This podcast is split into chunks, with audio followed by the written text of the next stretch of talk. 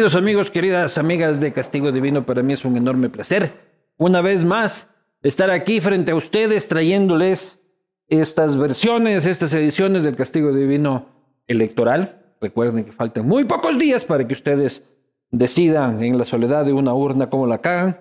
Yo hago lo mío. Les presento a los candidatos allá, lo que ustedes hagan es su problema, luego no estarán jodiendo. Eh, y no dirán que no se les dijo. La idea es de que conozcan a quienes pretenden conducir sus ciudades, sus provincias, eh, de cierta forma también el destino de, de, su convivencia, de, su comunidad, ¿no? Eh, dentro de eso, para mí también es un enorme placer agradecer a quienes permiten que estemos aquí 593, 100% Moslaca, por supuesto, este Ron Carúpano, ganador de innumerables premios a nivel internacional. También muchísimas gracias a Cooperativa Andalucía, una de las instituciones más... Oye, se me vio la panzota, esta Navidad estuvo de esa. Este... ¿Qué? Vas a ir a trabajar en postproducción la panza. Eh, Cooperativa Andalucía, una de las instituciones más solventes eh, del mercado financiero ecuatoriano, del mercado corporativo, cooperativo, más de medio siglo ya entre los ecuatorianos. Cuscuy, que es el emprendimiento de mi mujer, con, con portavasos personalizados. Háganle el gasto a mi doña, y así mi doña es feliz y así Luchito está contento. Uribe Schwarzkopf con su proyecto Aurora, está listo para la entrega. En la ruta había un proyecto 100% familiar.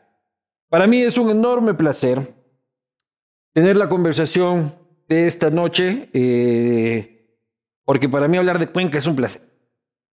Porque, si saben, yo soy el embajador no proclamado y no autorizado de la ciudad de Manta, que me encanta, que está maravillosa y que les siempre digo que vayan para allá. Cuenca es la que, para mí, o sea, me dicen a dónde tienes que ir a vivir, Manta, pero si es que me ofrecen Cuenca, este, me joden. Me voy a vivir a San Cotillo Bajo. La maravillosa ciudad de Cuenca que sabe que la, eh, cuánto la quiero, cuánto la adoro. también, como todo el país, se enfrentará este 5 de febrero las elecciones para su alcaldía y su prefectura. Dentro de los aspirantes para la alcaldía se encuentra mi invitado esta noche, señor Cristian Zamora. Luis Eduardo. Maestro. Muchas gracias por tu invitación. Trajo barra en cooperativa, pero salud. Salud y un saludo a todos. ¿Cómo estás? Muy bien, Luis Eduardo, muy contento. Gracias por esta invitación que nos han hecho. Y quiero decirte que tienes que preferir Cuenca siempre. Pues yo cuando sea alcalde de la ciudad te voy a nombrar formalmente Embajador. de Cuenca para que obviamente vayas por todo pero lado. con presupuesto, a mí no me vas a decir estos embajadores Embajador de buena fe y de beneficencia. No, esos embajadores chiros adonoren ahí. A mí con contrato público y con toda la huevada. Pilas no. con los adonoren, ¿no? Claro, no, esos son a la final más, más sabidos que los otros. ¿Cómo estás? Bien. Todo bien, gracias a Dios. En campaña, pues con mucha alegría, energía, dándole con todo. Y obviamente en este proceso electoral hablando con la gente, como lo he venido haciendo desde hace muchos años atrás, que he tenido la oportunidad de ser concejal de Cuenca. Oye, concejal de Cuenca, primero por el movimiento Igualdad, ¿no es cierto? Luego por el movimiento Participa, ¿no es cierto? Así fue. Ahora por la izquierda democrática. Y mover la pita la 35 de Lanza País. O sea, tú le estás compitiendo a Paul en el tema de camisetas. Bueno, yo te cuento cómo nací en la política. Yo cuando tenía 21 años en la universidad todavía yo Te faltan unos cuatro, unos cuatro partidos para igualarle al No, no, Paul. yo creo que no le iguala a nadie, pero este, yo nací en la ID cuando era joven. Mi primer carnet de los temas de política pues fue en la izquierda democrática y yo le conocí a Marcelo en el año 2005 cuando él resultó ser alcalde. Y yo fui, digamos, funcionario municipal dos años, del 2005 al 2007. Y Luego ahí sí eras. Marcelo, Marcelo, que viva Marcelo, Marcelo Y yo fui máximo. parte de la administración de Marcelo, pues obviamente... Y ahora eh, Marcelo ya no es lo máximo. Y Yo creo que Marcelo es un político que ha estado varios años en Cuenca, que ha tenido sus aciertos, sus desaciertos, Creo que siempre hay que rescatar las cosas buenas de la gente y obviamente construir sobre aquello y aprender de los errores de otras personas, que yo lo he hecho, por ejemplo, y creo que así nació mi vida política.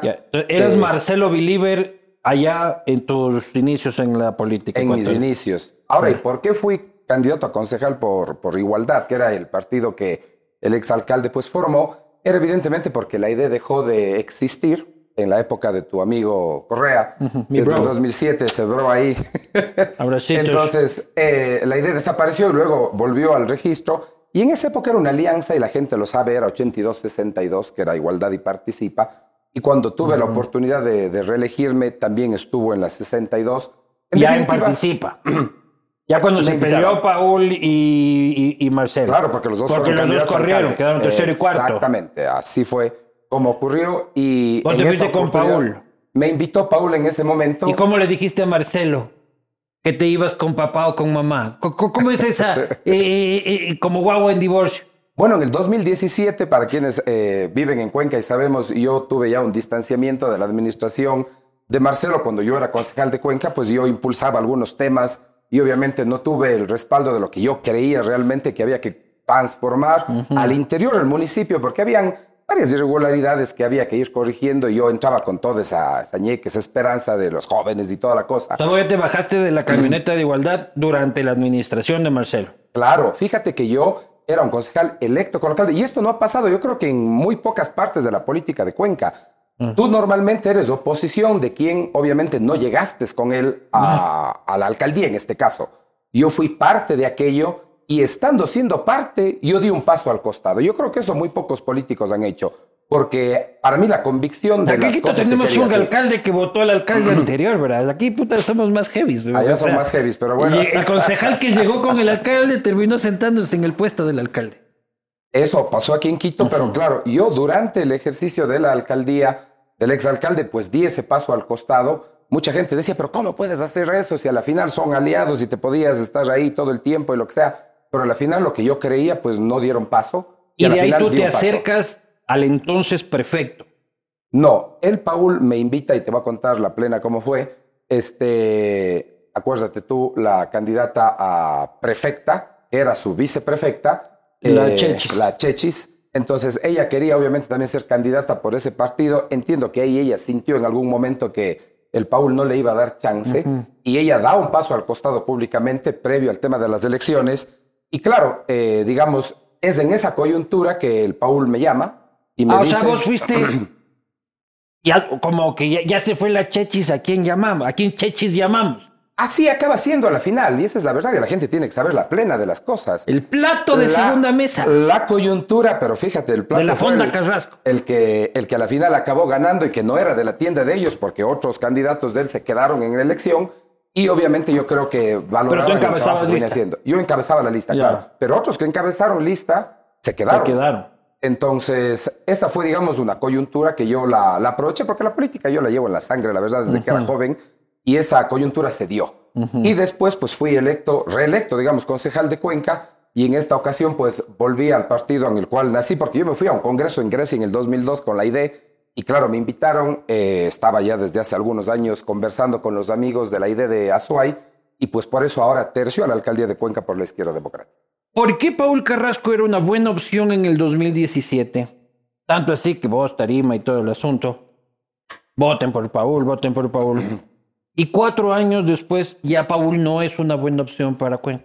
Bueno, yo no he dicho de nadie que es una buena o mala opción. Yo creo que la gente tiene que ver las propuestas Pero que tú eres una mejor opción que, Paul o, estás, Sin duda eres una mejor opción que tú. Yo creo que aquí nos ponemos a hacer campaña Paul que pucha pasarle factura al Consejo Nacional Electoral.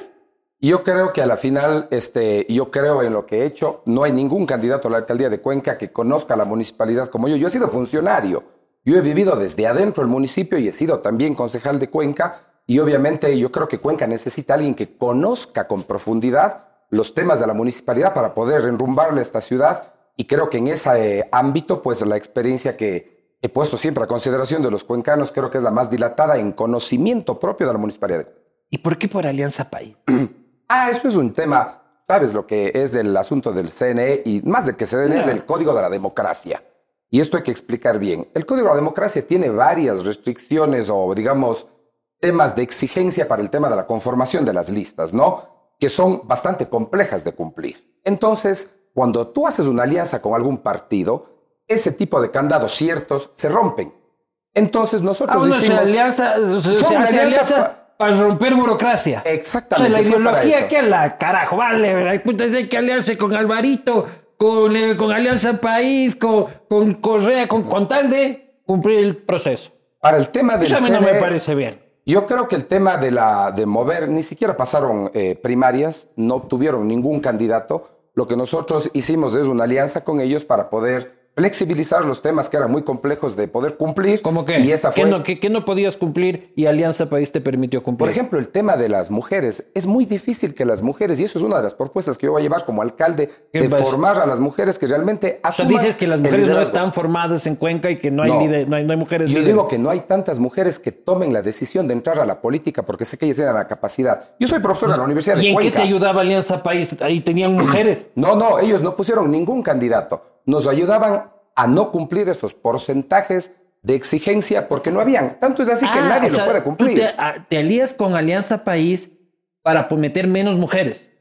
No, lo que estoy diciendo es de que con los temas de los jóvenes y de las mujeres, que era muy complicado llegar a tener, eso facilitaba. Y eso hicieron todos los partidos. A ver, a ver, sin pero- duda sí, alguna. sí, Quiero entender. Si tú te alías con la 35, eso te permite tener menos mujeres en tu lista.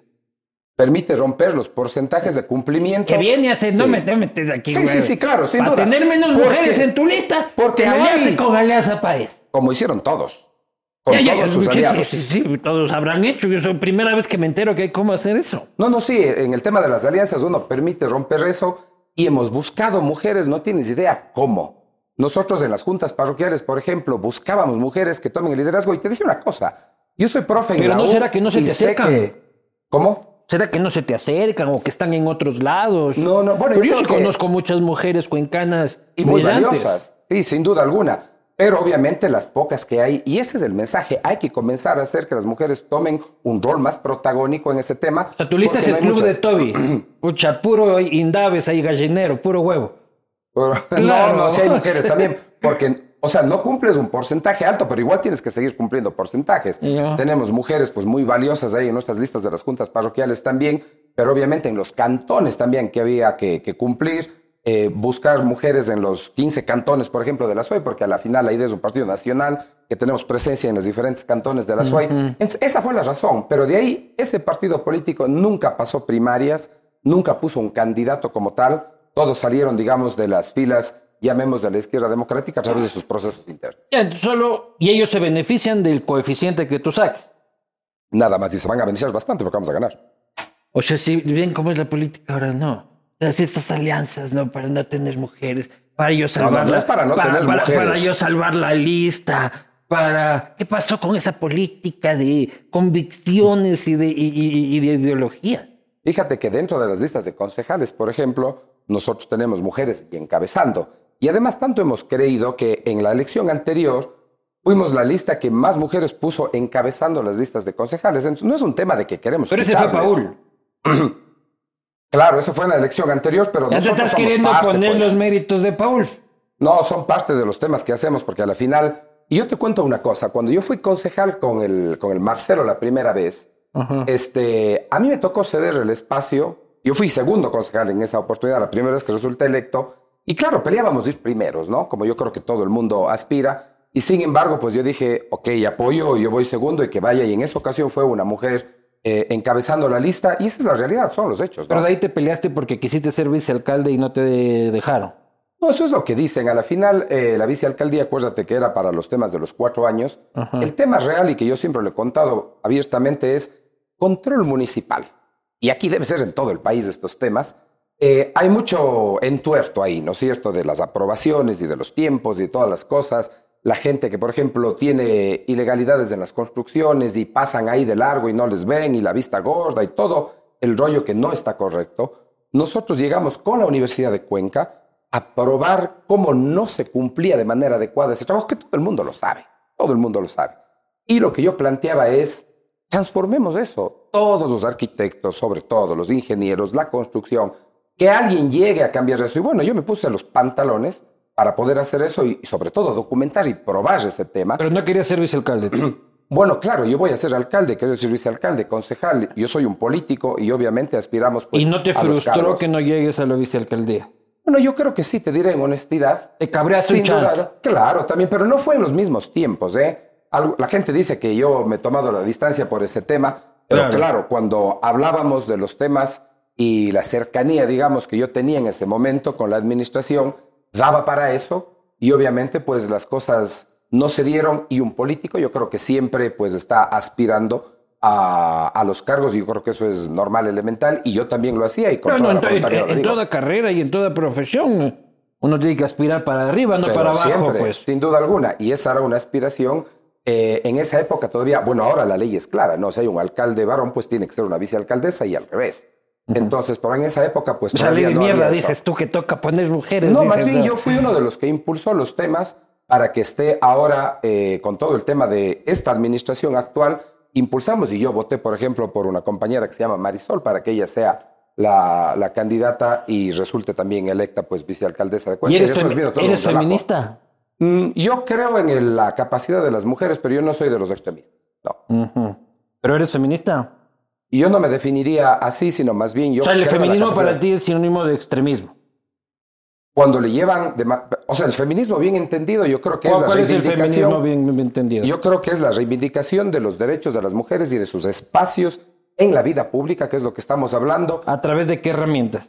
a través de las herramientas, por ejemplo, de poder estar en cargos de dirección, eh, nombramientos directos. ¿Pero cómo llegan allá hacer- las mujeres? ¿A través de qué herramientas lucharían por esa reivindicación? Yo creo que los espacios políticos son una, ¿no? Y también desde el sector privado, sin duda alguna, hay varios escenarios en los cuales las mujeres pueden hacerlo. Yo te quería decir una cosa desde hace, es la tercera vez. Yo soy profe en la UD estatal y las mejores estudiantes siempre han sido las mujeres. O sea, a mí la capacidad de ellas no me queda duda alguna. Entonces, en ese sentido, más bien, hay que ir haciendo algo para que tomen un rol más protagónico y puedan lanzarse, digamos, a una vida pública que es difícil, sin duda alguna. Y eso yo creo que es lo que hay que ir fomentando. En las próximas elecciones, en el 2025, el 50% de las listas de la conformación tienen que ser mujeres. Es un reto gigantesco porque no hay. Se busca y eso es lo que tenemos que comenzar ¿Pero a qué hacer. es el feminismo radical que? Bueno, yo creo que cuando tienen posiciones, digamos, eh, digamos, de que no a los hombres o cosas así, creo que es lo radical. Pero fíjate, en temas de feminismo, quien te habla con Que te vayan a pintarrajear la catedral, por ejemplo, ¿te molesta? Yo creo que en nuestra cuenca patrimonial, y sé a dónde vas, porque a la final yo una vez protesté de que se haga eso en los bienes patrimoniales de Cuenca, pero yo creo que las luchas de reivindicación de las mujeres van por otro lado. Yo escribí una ordenanza que crea un fondo y que somos los únicos en el Ecuador y en América Latina, así lo dijo la presidenta de ONU Mujeres aquí en el Ecuador, que es una señora de Costa Rica. Creamos un fondo como política pública para las mujeres que han muerto por el tema del femicidio. aquí. No, no, las mujeres que han muerto Ah, por ya. femicidio, los hijos, por ejemplo, tienen becas en Cuenca. Y eso lo escribí yo con mi puño y letra. El tema, por ejemplo, de salud mental para las mujeres que están en situación de violencia. Hay que tener recursos para ese tema. Entonces, yo creo que más allá de las luchas justas que existen, yo creo que hay que dar política pública y recursos para poder efectivamente... Pero te molesta, por ejemplo, temas. que una mujer muestre sus senos en protesta en el Parque Calderón. Bueno, yo creo que cada quien es libre de hacer esos temas. Eh, yo Eso respeto como tal. No digo que esté bien o esté mal, y yo respeto lo que la gente dice. Pero aspiras a ser autoridad. pues. Sin duda alguna, pero yo no soy quien para decirle a la gente haga esto o haga lo otro. Yo respeto el fuero interno de las personas. O si lo hacen todo bien. Si es que lo hacen sin afectar los derechos de otras personas, pues yo creo que la gente tiene la libertad de hacer lo que quiere. No te escandalizas por ver un par de tetas en, en el Parque Calderón. No, yo he vivido en países Yo desarrollados. he vivido entre tetas este, al aire. he vivido. Yo creo que eso a mí no me escandaliza sin duda alguna. Creo que, por ejemplo, este... Tanto chongo que ha sido, pues hermano, ya no me voy a escandalizar por un par de tetas. Y en el parque no. Yo creo que la Claro. gente tiene la libertad de expresarse. Creo que tiene que respetar eh, al otro y yo creo que ahí todos estamos y le llevamos la fiesta en paz. ¿Cuántas veces has sido un chongo? Yo fui una vez cuando estuve en el colegio. Ah, de menor de edad.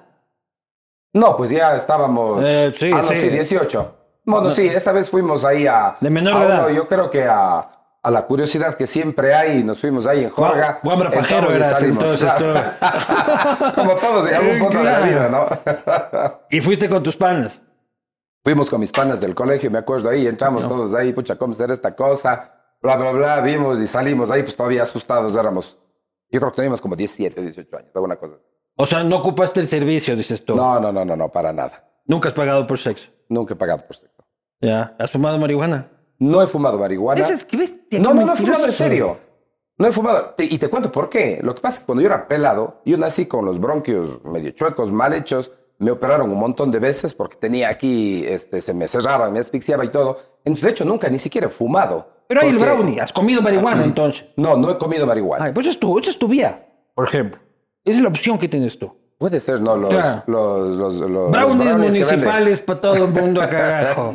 No, pero no he entrado ni a las drogas, nunca he estado en eso. La verdad, lo que sí, a veces pues eh, hemos tomado, creo que todo el mundo nos hemos tomado ahí unas, pegado unas borracheras y eso, pero en tema de drogas nunca he estado. ¿Tu peor verdad. borrachera? Mi peor borrachera fue una vez que estábamos, eh, fíjate que yo no tomaba mucho, pero cuando entré a la, Típico, a todos la- los a candidatos. la- no a la- fuma, van al chongo a ver. Este, puta. No, no, pero yo te digo, la, la peor borrachera que, que tuve una vez fue en Chaucha. Chaucha, no sé si conozcas, es una parroquia rural de Cuenca muy alejada. Este, quizás es una de las más pobres también. Y una vez nos fuimos, y me acuerdo de Don Pompilio, que era ahí el, el cacique de la, de la comunidad y todo. Y el rato que estábamos saliendo, dice, yo en ese, en ese momento era funcionario del municipio, esto debe haber sido el año 2006, más o menos, y Don Pompilio saca así un montón de, de, ponchos, de colchas, de estapas y plásticos y toda la cosa, y llega así a, la, a una suerte de, de tanque azul, me acuerdo, y mete pues el trago y nos va dando y dice, tómense el del estribo. Oye, hermano, nos dieron un taco así, de los chiquitos, los caballitos. Para ir de Chaucha a Cuenca en esa época más o menos se demoraba tres horas y media de camino. Me pegué esa vaina, no tengo la más remota idea cómo regresamos, llegué a la casa, ni sé cómo me acuerdo. ¿Qué habrá sido ese, ese trago que nos dieron? Pero yo creo que esa fue una de las peores porque borró Puta. cassette, como dicen. Don Pompillo, puta, escopolamina, creo Don que Pompilio, servía. no sé qué diablo nos mandó, pero No, me no acuerdo que sacaron robaron, ahí. no, no, el invicto no perdiste. Oye, no tengo idea qué habrá pasado, pero no tengo. Solo me acuerdo que nos dio el, el del estribo y de ahí, mami, bravísima en la casa de que cómo puedes llegar así. Y ya habían pasado cuatro horas de camino, ¿no? Y obviamente yo creo que esa fue la- una de las peores borracheras que. Ahí sí no me acuerdo de qué habrá pasado. Vivías con tu madre en ese tiempo. Claro, yo vivía con mis padres en esa época porque era el 2006 y yo fui este, funcionario del municipio y trabajaba en la administración cuando tenía 23 años más o menos. ¿Cuándo saliste de la calle? ¿De la casa? Sí. Yo salí de la casa cuando tenía unos 25 años, que fue cuando fui a, a estudiar, me gané unas becas de, de excelencia en México y estudié una maestría y un doctorado en México y en Suiza y ahí fue cuando salí de la casa y ya nunca más regresé porque luego regresé y ya me, me casé y obviamente pues ya nunca viví más con papi. Claro, bueno. Oye, pero cuando viajaste por el mundo se te habrá abierto la mente, ¿no es cierto? Como decías, de que ya no te escandalizas con las cosas. Este, ¿te molesta ver eh, en una cafetería al aire libre a dos hombres besándose?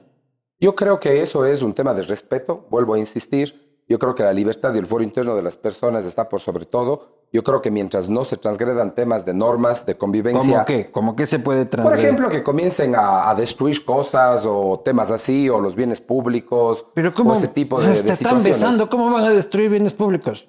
No, pues es que pueden armar ahí una fiesta de un relajo o lo que sea, pero a mí ese tipo de Eso puede cosas hacer yo los cualquiera, respeto. no los homosexuales. Así es, pero no, yo, la, la respuesta clara y tajante es yo los respeto. Que se besen mientras no rompan el mobiliario público. O sea, para eso hay los hoteles, brother. Para eso hay la camita, pues no creo que necesitan el mobiliario público. No, Pero eh, no te molesta. En ese tema de derechos yo respeto con profundidad lo que cada persona hace y si es que tienen este un tema, digamos, que lo quieren mostrar, pues yo no tengo ningún problema. A la final yo voy a ser alcalde para dar políticas públicas de desarrollo de la ciudad y la gente Pero pues, también políticas, políticas de respeto y, bio- y, y- y de diversidad y de y, y de aceptación al resto, ¿no? Y cuando me ha tocado pues legislar sobre esos temas, lo hemos hecho. En los temas, por ejemplo, los de, de derechos, de desarrollo social, que digamos normalmente están vinculados con estos temas, el tema de la violencia de género, que digamos son temas de alguna manera afines, más bien en algunos casos yo hasta he liderado los temas de este Pero tipo de ordenanzas, una, como te, com- como Cuenca te es una ciudad que acepta eso. Yo creo que cada vez es un poco quizás más aceptado, pero quizás Cuenca es una ciudad conservadora todavía.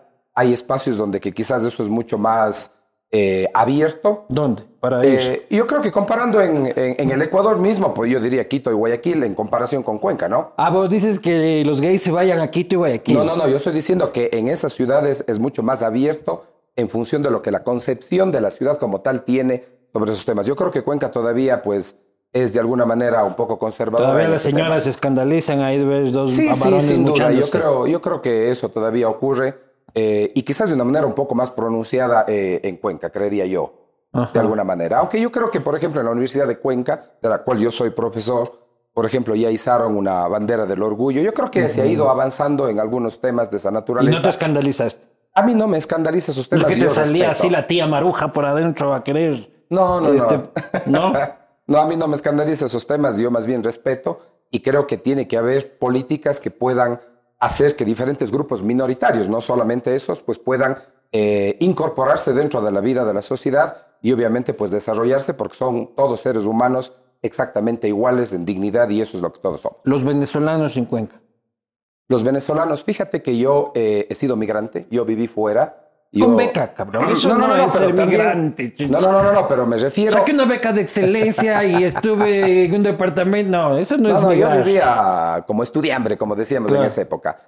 Yo lo que te quería hacer la reflexión es que Cuenca y sobre todo el Austro, Azuay, Cañar, ha sido por excelencia. Yo creo que todos los cuencanos tenemos a alguien que ha vivido en el extranjero. Quizás en el Ecuador también. también. Quizás en el Ecuador, pero sobre todo Azuay y Cañar, la migración ha sido altísima y ahora es una barbaridad también. Yo voy a las comunidades rurales y la gente me cuenta y dice, oiga, ya muchísima gente se ha ido, el fulano, el sultano, ¿dónde está? No, ya migró, ya se fue a pasar el- el río y toda la cosa. Y yo creo que ese tema este, es importante entender. Yo creo que la gente migra cuando tiene necesidad y nosotros hemos sido un pueblo migrante. A Estados Unidos, a Italia y a España, de manera específica, digamos, con mayor incidencia. Y yo creo que hay que tener una, una empatía porque nadie va a querer hacer las cosas mal. Lo que sí creo que hay que controlar y como una política nacional es de quién se permite el ingreso que no tenga antecedentes. Pero de hay gente buena. Y así como gente pariente nuestra y de muchos cuencanos ha ido a otro lado y queremos que les traten bien, yo creo que también tenemos que tener una apertura para poder, obviamente, pues, este, tratar a todos como seres humanos que somos. ¿Pero crees que tiene una incidencia en la seguridad de Cuenca la migración? Yo creo que sí, este, sobre todo por la política del gobierno que nos dejaron, en donde que aquí entra cualquiera, yo creo que puede caer en eso. Por eso una de las propuestas que nosotros estamos planteando es tener una suerte como de censo de las personas que están rentando para poder tener un control, porque hay gente buena, pero también hay de todo. Entonces, si es que tenemos un control de eso, yo creo que podemos atacar los ¿Cómo temas es de este inseguridad. censo? A la final, todas las personas que tienen un, un bien para arrendar van a tener que registrar cuál es la persona que está ahí dentro de esos temas, eh, sea de donde sea, para poder tener un control, sobre todo de las personas que están eh, de fuera, para poder... Tengo que llevar al municipio mi contrato de arrendamiento para decir este es fulano con su número de cédula y tal y cual. Va a haber una norma que estamos planteando para que pueda el arrendatario tener conciencia de quiénes son. Es que también pasa lo que pasa. Hay gente que Tremenda burocracia, pues, y hermano. sabe, pero lo que pasa es que eso puede apostar mucho, Luis Eduardo, a la policía para saber y poder ubicar a ciertas personas que se dedican a delinquir, porque eso también hay que hablarlo con claridad y eso sí ocurre. Creo que es una minoría, pero ocurre. Y de alguna manera tenemos que controlar ese tipo de cosas. Todos dices que el ladrón está ahí en Airbnb este, esperando para ejecutar su atraco. Bueno, no creo que tenga un Airbnb, pero sí hay gente que tiene, digamos, arrendado casas y saben muy bien que son personas que se dedican a temas que no están correctos. dices que es una y minoría. En respecto de los temas de, de- de migrantes, yo creo que de todos No, los de migrantes arriendos. que llegan y de arriendo. Ah, sí. Pero Sí, sí, estás sin jodiéndole a todo el sector, pues. Por cuatro cojudos que le arriendan un par de choros, ahora todo el mundo va a tener que ir llevando al municipio el papelito diciendo, mire quién arrienda. Pero yo creo que eso es un tema que todos vamos a hacerlo porque nos cuidamos entre todos. Entonces es un Y tema también. sencillo. Bueno, los hoteles yo creo que es otra lógica porque ahí tú entras, sales, eso sería una cosa ilógica. Pero sí para aquellos que tienen, digamos, un tema ya de que están viviendo dentro de la ciudad, porque si bien es un tema que tú, como lo dices, es un proceso adicional, pero nos estamos cuidando entre todos y estamos en una situación de inseguridad que yo creo que si es que alguien puede poner un tema extra y eso puede ser información que puede ser procesada y que puede aportar a la policía o a ¿Y en cualquier Airbnb cómo harías? En los temas de Airbnb, pues yo creo que eso es un tema que ya el mundo pues está avanzando. Eso es un tema prácticamente imposible de controlar, salvo que a través de las mismas plataformas sepas quién es la persona pues, que está... No, no sabes Pero al final el Airbnb acaba siendo un tema de paso, ¿no? Tú no te coges un Airbnb para quedarte ahí un año o cosas por el estilo. Pero hay choros de paso, ¿no? Puede haber choros de paso, pero claro, yo creo que hay que apuntar como el Pareto, ¿no? Al 80-20. Hay cosas y casos específicos que son imposibles de regular, pero la mayoría de casos los que van a sentarse, tema de la cárcel de Turi, tú conoces, llegan los, los presos de alta seguridad, De llegan eso sus vamos a hablar. ahí. Pero entonces, con, con, con hoteles, no. Con moteles supongo que tampoco, cabrón. No te vas a meter ahí a decir quién entró y quién salió Ah, no, como pues no, no, autoridad. no. pues, loco. no, no, no, no, eso es otro tema. Estamos hablando de los Vas a acabar de con el amor en el Azuay. Va a haber un, un declinamiento de la tasa de, los de la tasa de natalidad natalidad de Cuenca. en la ciudad de Cuenca. Te vas a meter ahí de sapo ahí. ¿Quién, quién entró al motel hoy día? No, Claro. pues. No, no, no, pues en esos temas obviamente no hay como entrar ¿Has a ido a un motel? Eh, no he ido nunca a moteles. Yo sí he sido, oye, medio así. Nunca has ido a un motel. Nunca he ido a un motel. No sabes ni cómo funciona el sistema. Bueno, obviamente, co- cuando el Paul se metió a los moteles, yo creo que todos aprendimos. Ahí Ahí, aprendimos. Sí, Eh, Ilustró, entonces tú dices a la. Eh, claro, sin duda este, alguna. A la sociedad. El Turi. Oye, esa cárcel es un problema. Sin yo duda. como alcalde de Cuenca lo que voy a hacer es hacer respetar lo que ningún alcalde ha hecho, respetar a pesar de los ofrecimientos que nos han dado. Tú conoces qué es lo que pasa en Turi. Ahí hay que hacer respetar que sea regional, porque así fue concebida, el Consejo lo aprobó así. El Ministerio tiene los informes para que eso sea regional. ¿Qué es regional de nosotros? Azuay, Cañar y Morona, Santiago. Nos traen a alguien de otro lado y obviamente viene con sus estructuras. Yo me fui a meter en la cárcel porque yo soy de armas tomar y la gente en Cuenca sabe que yo soy de pantalones y me fui a meter en la cárcel y dije, yo no puedo plantear una solución si no entiendo, si no me meto, si no estoy ahí adentro y casi me lleva hasta el fiscal, me acuerdo, porque, bueno, ¿y usted quién es que se viene aquí a meter? Y bueno, después de ahí se llama las cosas por un relajo. Pero a la final acabé entendiendo qué es lo que pasa ahí. ¿Y sabes lo que me decía la gente así en chico adentro? Decía, oye, ve Cristian, aquí vienen cabecillas y viene su familia, viene su estructura, viven aquí a los alrededores. Pero entraste, entraste. Hacia la celda de los chanequiles y de los tiguerones y de los lobos. No, no, no, no, a las celdas, O celdas, así, pero... ahí sí, aquí estoy para el selfie en la No, puertita. no, no, y eso nunca hice selfie ni nada, aquí te estoy contando en chico nada más cómo fue. Pero fui a meterme y a entender y a la ¿A lógica hablar. dónde? Ahí en la cárcel. ¿Pero en dónde? Bueno, hay una primera parte y después hay la segunda que son ya las, las digamos, La los, los pabellones como tal. Que creo La que primera parte que es la garita. Llegaste hasta la Y llegué a la garita. garita, entré y entré a la primera parte donde que comienza y claro, después hay un punto donde que me dijeron ya aquí nada más vea y las cosas y Ah, o sea, ahí fuiste no de pase más. paseo Disney vos ahí nomás. O Pero sea, no, pues ya ni siquiera te dejan entrar en esa vaina así fuiste nomás. de la garita entraste al baño. Básicamente. O sea, entré ahí a Ah, los entraste- pasillos y vi cómo estaba la pichihuelo cosa. nomás no, pero no me metieron ahí a la celda tampoco. Claro, pues. pero, pero ¿cómo cuenta? No, yo que soy de pantalones, yo de armas, entré a la cárcel, a la garita Ya, y a hacer ya, pipí y ya, ahí te has ido, pues. No, no, no, pues. pero sí ahí, para entender esa realidad, ¿verdad? Porque yo creo en algo. Si la gente, si un alcalde, si un candidato no se mete a entender la realidad de cualquier naturaleza, Entiendo, sí, no sí. lo puedes hacer. Entonces, Entonces ahí- vas a impedir que un preso que no haya delinquido en la región, que sea de la región. Sí, que sea, claro, o sea, digamos de Azuay, de Cañar, de Mora, Santiago, o que haya delinquido en la región. que sea de su origen. Así es. Lo, que pasa es que la ley No, manda pues. lo siguiente. No, pues. O sea, si es que uno, es- claro. Pero digamos, si es un venezolano que está choreando en Cuenca, ¿dónde vas a mandarlo? A Maracaibo.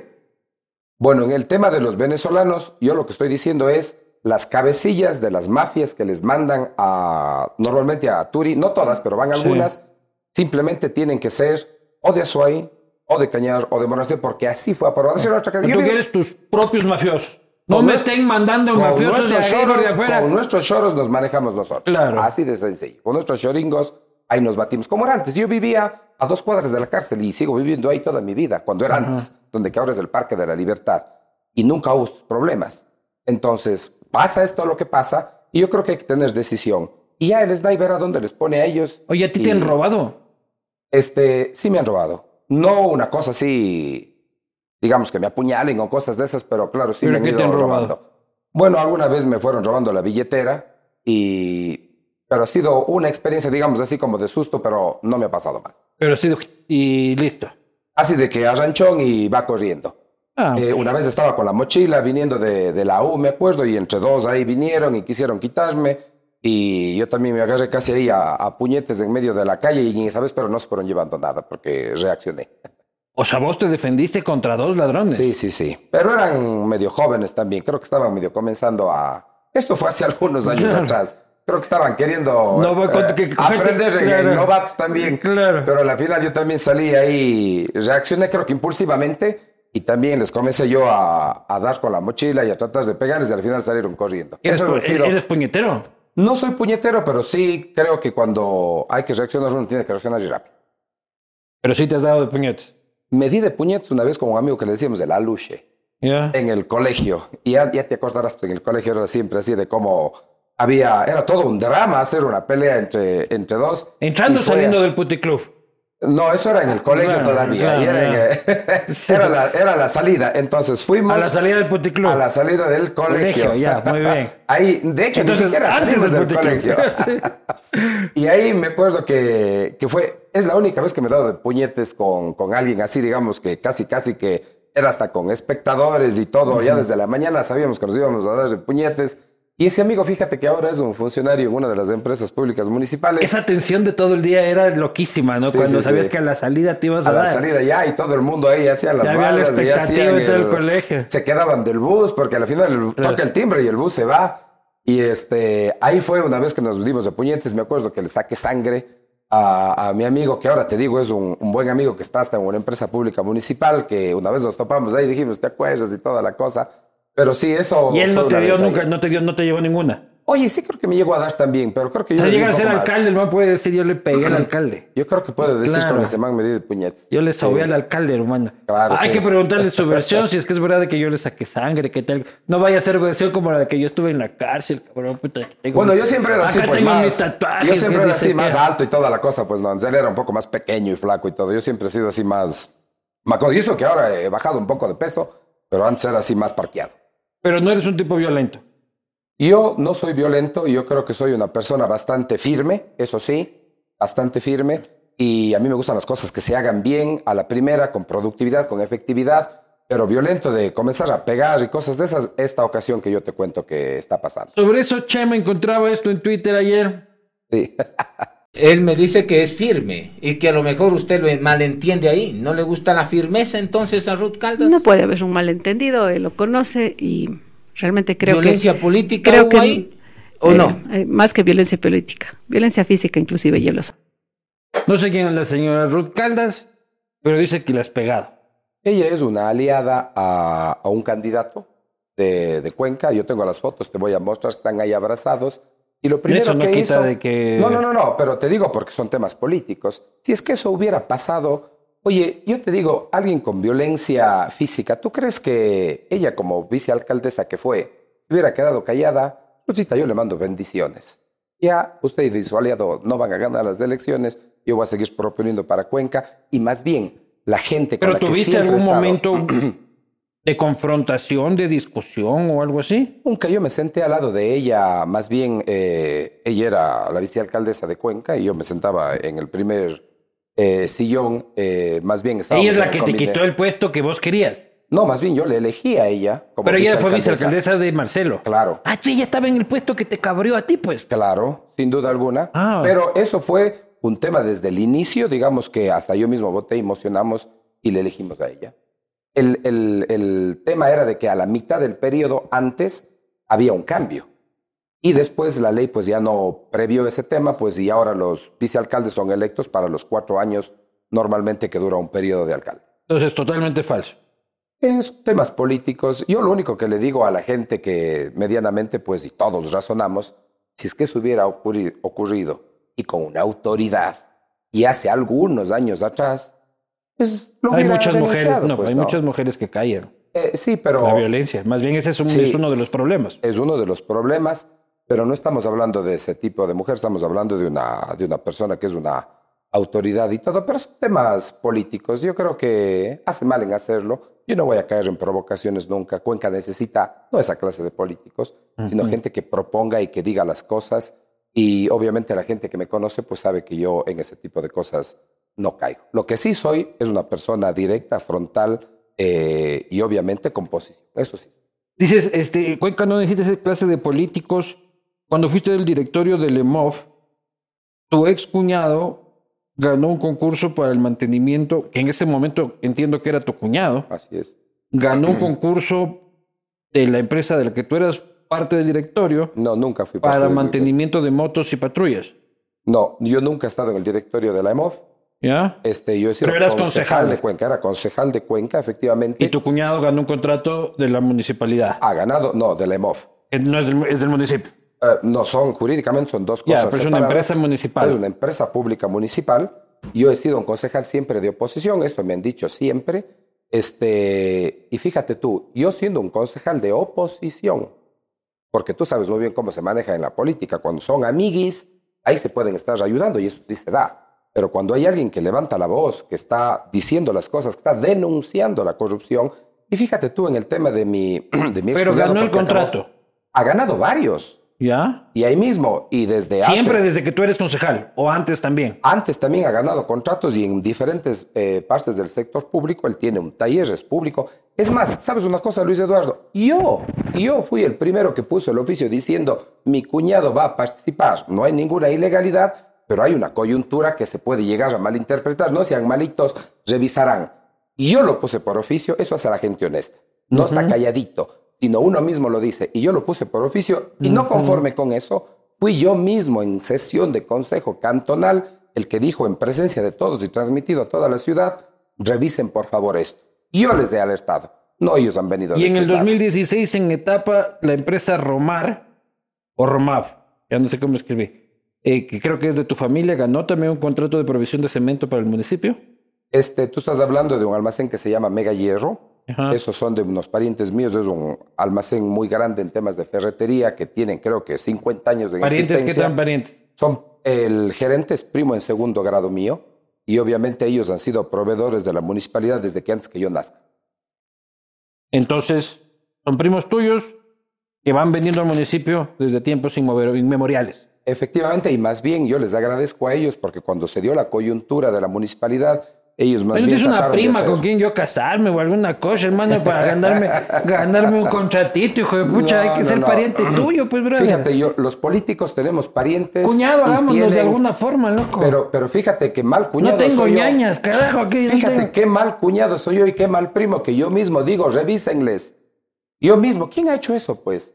Yo, porque mi bandera de lucha ha sido los temas de corrupción. Y si a pesar de eso, y con todos los ojos encima, ellos acaban a la final ganando un proceso que yo lo advierto, que yo lo digo, que yo les digo que revisen, y que además soy oposición, porque yo he sido oposición antes y ahora, oposición crítica y con propuesta, yo creo que las cosas están claras. El alcalde te tiene denunciado. El alcalde me tiene denunciado, sí. Eh, y, y- y no solo él, él a través de otras personas me tiene puesto hasta N delitos que he cometido y ya se van archivando con el tiempo, porque claro, una persona que les dice y les afronta sus corruptelas y les demuestra y los órganos de control acaban dando la El razón, alcalde es un tipo corrupto. eh, su administración es corrupta, sin duda alguna. Eh, yo no sé si él la acabe, pero su administración y él es el responsable. Han habido una serie de, de casos de contratación. Pero él no que ya sabe. no- sí. De él no sabe si es que él es corrupto. Bueno, tú nunca sabes quién acaba cogiendo el billete como tal. Tú lo que acabas viendo es un contrato direccionado y sabes que detrás de eso hay reparto. Quienes se repartan, eso Pero lo mismo no sé. diría yo con tu familia.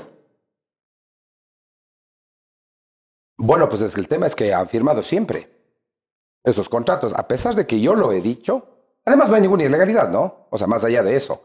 Pero yo he sido el que ha dicho y ellos han firmado esos contratos siendo yo oposición. Entonces eso está clarísimo. Porque más bien lo que quisieron hacer es declararle incumplido, es sacarle del proceso. ¿Qué no hicieron? Ha sido una persecución brutal, más bien la que yo he tenido. Y a pesar de todo eso, los órganos de control han acabado diciendo aquí no hay ninguna ilegalidad y sigan. Y yo lo dije primero, no ellos, yo. Eso es cuando alguien es honesto. Aquí hay una coyuntura, este es medio pariente, no hay ilegalidades, pero no sean malitos den viendo. Eso hace un político, político honesto. Y la familia de Palacios, tú dices que se puede estar enriqueciendo. Los contratos que dan a- haciéndose de la vista gorda y que favorecen, probablemente estén recibiendo sus favores de vuelta. Pues eso asimismo es en la, en la función pública, cuando son entre ellos todos panas y todo eso.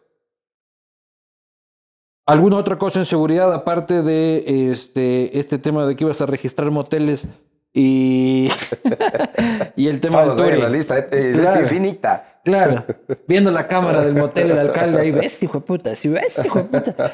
No, el tema del registro de, de arriendos y el tema del Turi. Yo creo que hay un tema que voy a plantearlo y es una cosa, Luis Eduardo. Eh, cuando tú llamas al ECU 911, no sé si eso pasa aquí en Quito, probablemente sí, pero en Cuenca, si tú llamas al ECU 911 por algún tema de emergencia, la policía, si es que llega, llega el siguiente día o no llega. ¿Qué es lo que necesitamos? Reducir el tiempo de respuesta para que obviamente el delincuente sepa que si es que hay una llamada de inseguridad de cualquier lugar, hay una respuesta por parte del ente de control. Por eso una de las propuestas es crear un centro de mando de control integrado. Es como un E ECU 911, pero de gran envergadura. No únicamente con la policía. Si no tienes policía, tienes al EMOF, tienes a la Guardia Ciudadana, tienes a la Guardia Privada, inclusive que he hablado con ellos porque ellos también tienen su vocación de seguridad. ¿Cuál es a la los Guardia bomberos. Ciudadana? La Guardia Ciudadana es la Guardia Municipal. Los policías municipales. Los policías municipales, exactamente. ¿Les han cambiado de nombre a Guardia Ciudadana o qué? bueno, ¿O allá siempre, se, han les conoce como Guardia Ah. Ciudadana, aunque creo que, digamos, en la norma es la Policía Municipal, que creo que es lo que manda la ley. Pero es la, la Policía. Municipal. Entonces, lo que yo estoy planteando es, tenemos tecnología, podemos integrarles en tiempo real y de manera georreferenciada a toditos. Oye, si es que de aquí sale una llamada de emergencia y tecnológicamente todos están integrados y a de un radio, digamos, de cobertura, le puede notificar no únicamente a la policía, sino hay alguien del EMOV, alguien de la Guardia Ciudadana, seguridad privada, bomberos, cualquier ente de seguridad para que pueda responder pronto. La ley dice que cualquier ciudadano, tú o yo, cualquier ciudadano puede aprender a cualquier persona en delito pues no vas a mandar un bombero No, no, no. al asalto de un banco, ¿no? No, pero lo que estamos diciendo es que llegue a disuadir. Si llega, Con la por manguera, ejemplo, hijo de pucha, ¿qué? con las, con las sirenas y con la bulla y voceando. ¿En Porque si alguien dices? llega... No, no, sí, ¿Te vas serio, a mandar pues un bombero con las sirenas y la bulla y están robando un banco? Con AK-47. Bueno, es que y son el otro con la manguera. Son dos cosas diferentes. Lo que estamos hablando es de, de delitos comunes que salen de la casa. ¿Cómo es que salen de la casa? O sea, si es que alguien está robando, por ejemplo, un tema de una casa, tú lo que necesitas es de que alguien llegue a poder auxiliar y a disuadir. ¿Y cómo se disuade?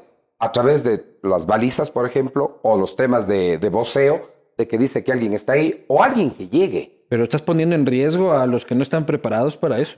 No, son entes preparados para la seguridad. La EMOV está preparada en temas de seguridad, la Guardia Ciudadana de manera igual, los guardias de seguridad pues pasan cursos para eso y obviamente eh, todo ente de seguridad pues está, digamos, de alguna manera preparado. Es decir, ¿cómo le ayudo yo a la policía, que es el que tiene la competencia de seguridad, para que haya más personas que puedan responder? Y luego obviamente viene el que tiene la competencia como tal. Al día siguiente, poder ¿qué hacer. decías? Bueno, habrá que ir. Una de las 24 cosas. horas el 24 bombero horas ahí. después. ¡Güey, güey, están robando, güey, güey! Pero fíjate que si es que alguien llega, ha habido tantos casos que si es que llega alguien ahí, por ejemplo, a hacer un tema de disuasión, ya el, el ladrón se va. Es que hay que hacer algo diferente a lo que, a lo que venimos haciendo, si no, seguimos en la misma inseguridad que vivimos siempre. Turismo.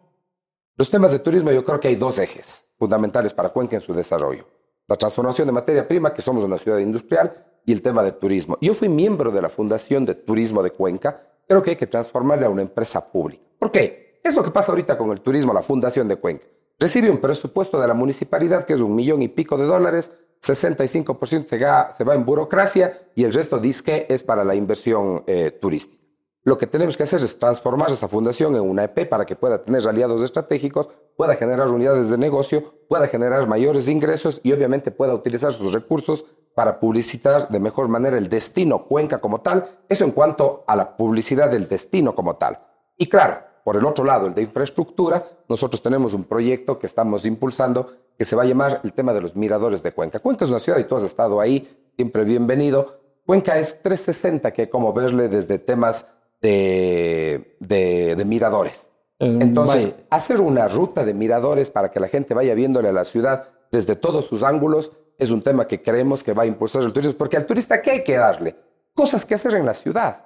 Y si es que tú haces una ruta chévere, integrada de varios puntos para que veas la ciudad desde diferentes ángulos, ya te comes un día de turismo.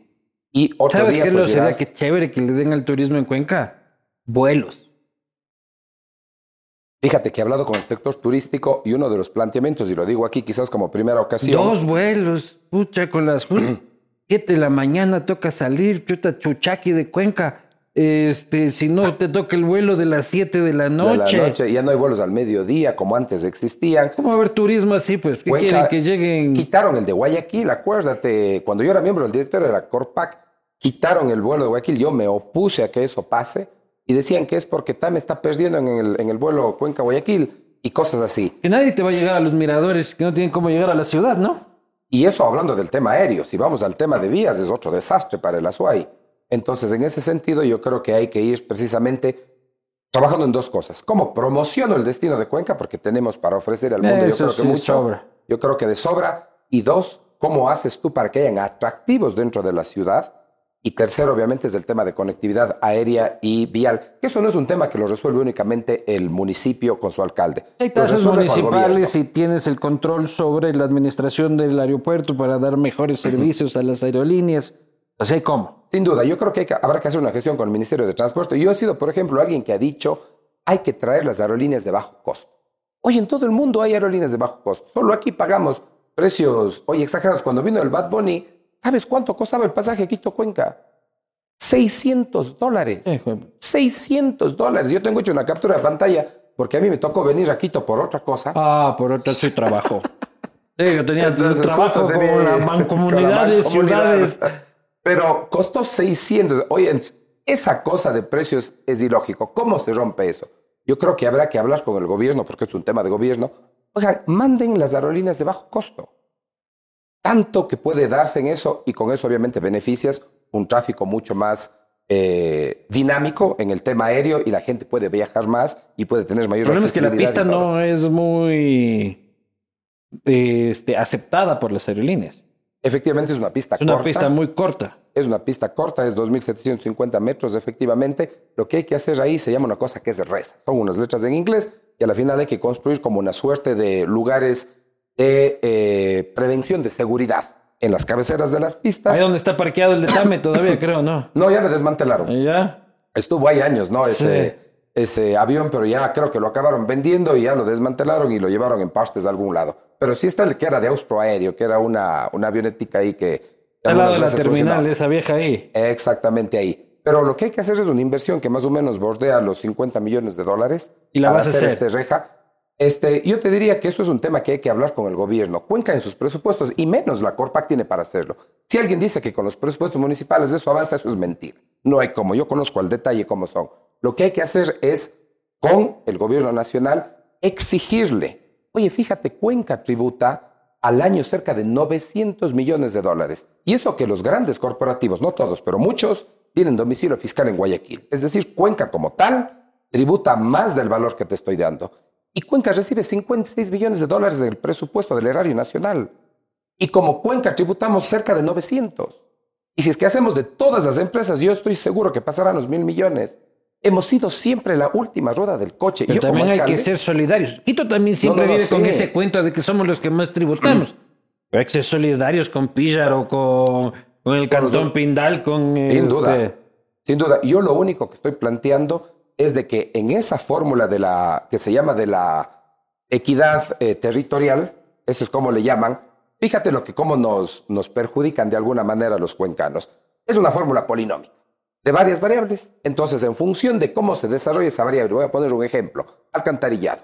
Entonces, que tú tienes buen alcantarillado, eso afecta la fórmula para darte menos recursos porque sí tienes. Entonces, demos a otros que no tienen. Pero una cosa es que nosotros O hayamos sea, te castigan bien. por tener éxito. Te castigan por haber hecho bien las cosas. Esa es la realidad. Vete, ¿cómo es la burocracia? Vamos a ir a las preguntas de la gente gracias a Xberry. Cambia tus llantas para que puedas ingresar a la SUAI con esas carreteras de mierda que tenemos. Este, ponte unas Xberry, ahí sí vas a Cuenca, ve. Flaman. Vamos con las preguntas. Sebastián Ortiz, ¿qué opina del uso de bots para aparentar tener seguidores en las campañas? Bueno, yo creo que eso. ¿Tienes eso- troll center? Yo no tengo troll centers, pero sí hay personas que conocemos y que tenemos cuentas que apoyan y que son de amigos y todo, pero troll centers, ¿quién puede pagar troll centers? El que está en el cargo público y que puede triangular a través de sus temas, porque esa cosa tú sabes muy bien que son caras. ¿Cuánto valen? No tengo idea. No tengo la más remota idea, pero son cientos de miles de dólares ¿Ah, sí? lo que cuesta eso. Y eso se hace, y todos lo sabemos, y yo lo he dicho con claridad, Si tú estás en una institución, llámese municipio, prefectura, gobierno, lo que sea, triangulas un, un contrato y acabas pagando ese tipo de cosas. Yo he sido una persona que no manejo ninguna institución, por lo tanto no hay plata para esos temas.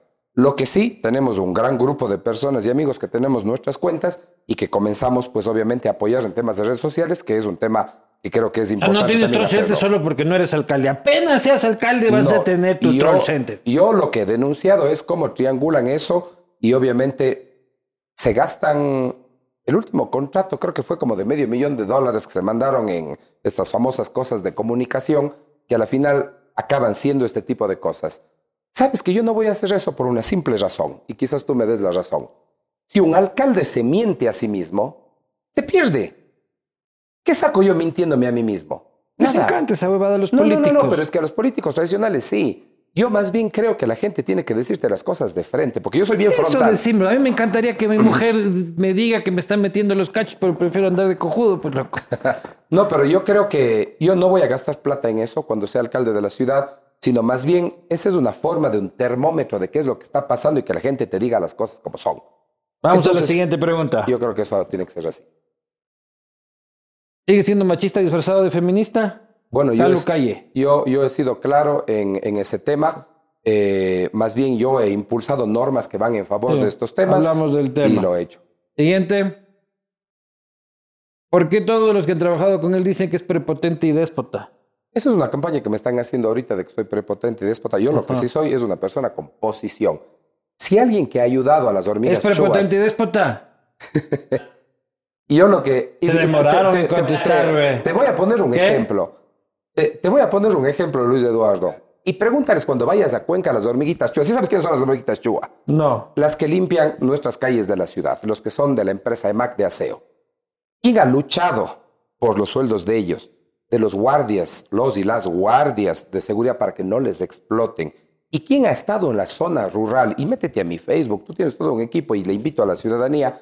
Si es que es prepotencia estar en las zonas rurales, en los mercados, en la gente que menos tiene, ayudar a los explotados, comer con ellos ahí en cualquier lado y disfrutar y hacerlo no en campaña electoral, sino todos los fines de semana, porque los políticos Sí, pero una cosa es ir bonito es. a comer este hornado en balaceo, yo también encantado, pero otra cosa es la dinámica de trabajo del día a día. Pero y cómo tratas a tus colaboradores. Ah, no, en la, en la dinámica del trabajo del día a día yo soy una persona exigente. Eso sí, soy una persona exigente. Pueden hablar con Alexandra Orellana, que es mi secretaria. Pregúntale a ella a ver si es que ella coincide con ese tema. Estamos ya en campaña política y a la final yo no voy a caer en esas provocaciones, pero te invito. Pregúntenle a la Alex Orellana qué es lo que opina y seguramente ella dirá, porque ella ha vivido conmigo y además es funcionaria municipal. Yo fui el único concejal que no puso secretaria traída a cualquier persona y aumenta la burocracia, sino dije, denme una funcionaria de la municipalidad. Fue Alexandra y ella estuvo conmigo varios años y seguramente ella dará fe de lo que yo estoy diciendo. La última pregunta. ¿Vamos como alcalde hará obras o dirá, eso no es mi competencia como cuando era concejal? Bueno, hay cosas que son de competencia exclusiva y evidentemente tú no te puedes meter, pero en temas de salud, por ejemplo, una de las propuestas que yo estoy planteando es réplicas del Hospital de la Mujer y el Niño, que es municipal, que está en Patamarca, pero para las zonas rurales porque ya es un desastre el sistema de salud, para el Valle, para Ricaurte y para Baños.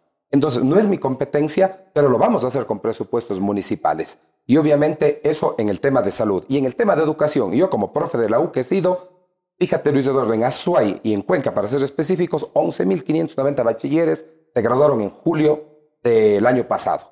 La Universidad de Cuenca, la pública, absorbe a cerca de 3.200. Uno de cada cuatro entra a la universidad, y es decir, a la educación superior. ¿Y estos tres qué pasa?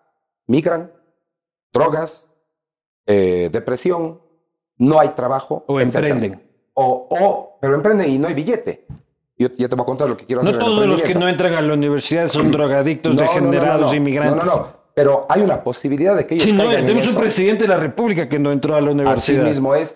Pero yo creo en la educación y hay que darles oportunidades. Por eso, otra de yo voy a plantear solamente dos o tres cosas macro, porque yo no voy a mentir a la gente, yo sé cómo se manejan los presupuestos, y voy a hacer un centro municipal de tecnologado. Ya desde la ordenanza de planificación de Cuenca lo, lo preví, lo planifiqué, está aprobado de esa manera, lo vamos a construir para que la gente pueda estudiar más, porque la educación te abre la mente, te abre horizontes, no es la fórmula mágica. Hay gente, por ejemplo, yo no sé, Bill Gates, el mismo Mark Zuckerberg, todos ellos no han entrado a la universidad, y tiene las empresas más grandes del mundo. Eso no es un tema directamente, eh, digamos, relacionado, pero sí te abre mayor posibilidad.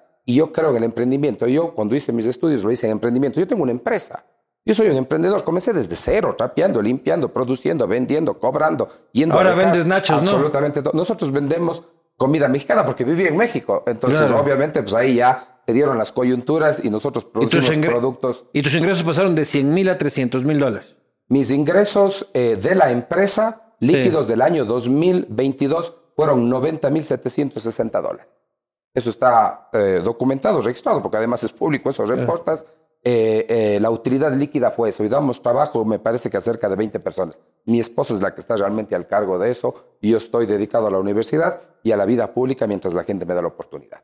Muy bien, señoras y señores, ustedes sabrán si prueban el Nacho de Zamora o no prueban el Nacho de Zamora y también verán este, si es que le dan el voto el próximo 5 de febrero en las elecciones para conocer el futuro de la hermosa ciudad de Cuenca. Nosotros hemos tratado de eh, llevarles a ustedes las propuestas, las preocupaciones, las dudas que puedan tener sobre el candidato y de ahí ustedes verán lo que hagan. A mí me llaman a las fiestas. Nos vemos la próxima. Suerte. Gracias, Eduardo. Y un tema final, no a los radares como ustedes lo sacaron el día de ayer. Ese contrato se acaba en mi administración y vamos a hacer una alcaldía del pueblo porque yo he salido de ahí, comprendo esas necesidades y por eso vamos a ganar y le agradezco mucho a Cuenca el cariño que siempre nos dan en las calles. Y quédate tranquilo que no va a estar sapeando en los moteles, dice. Eso sí, no.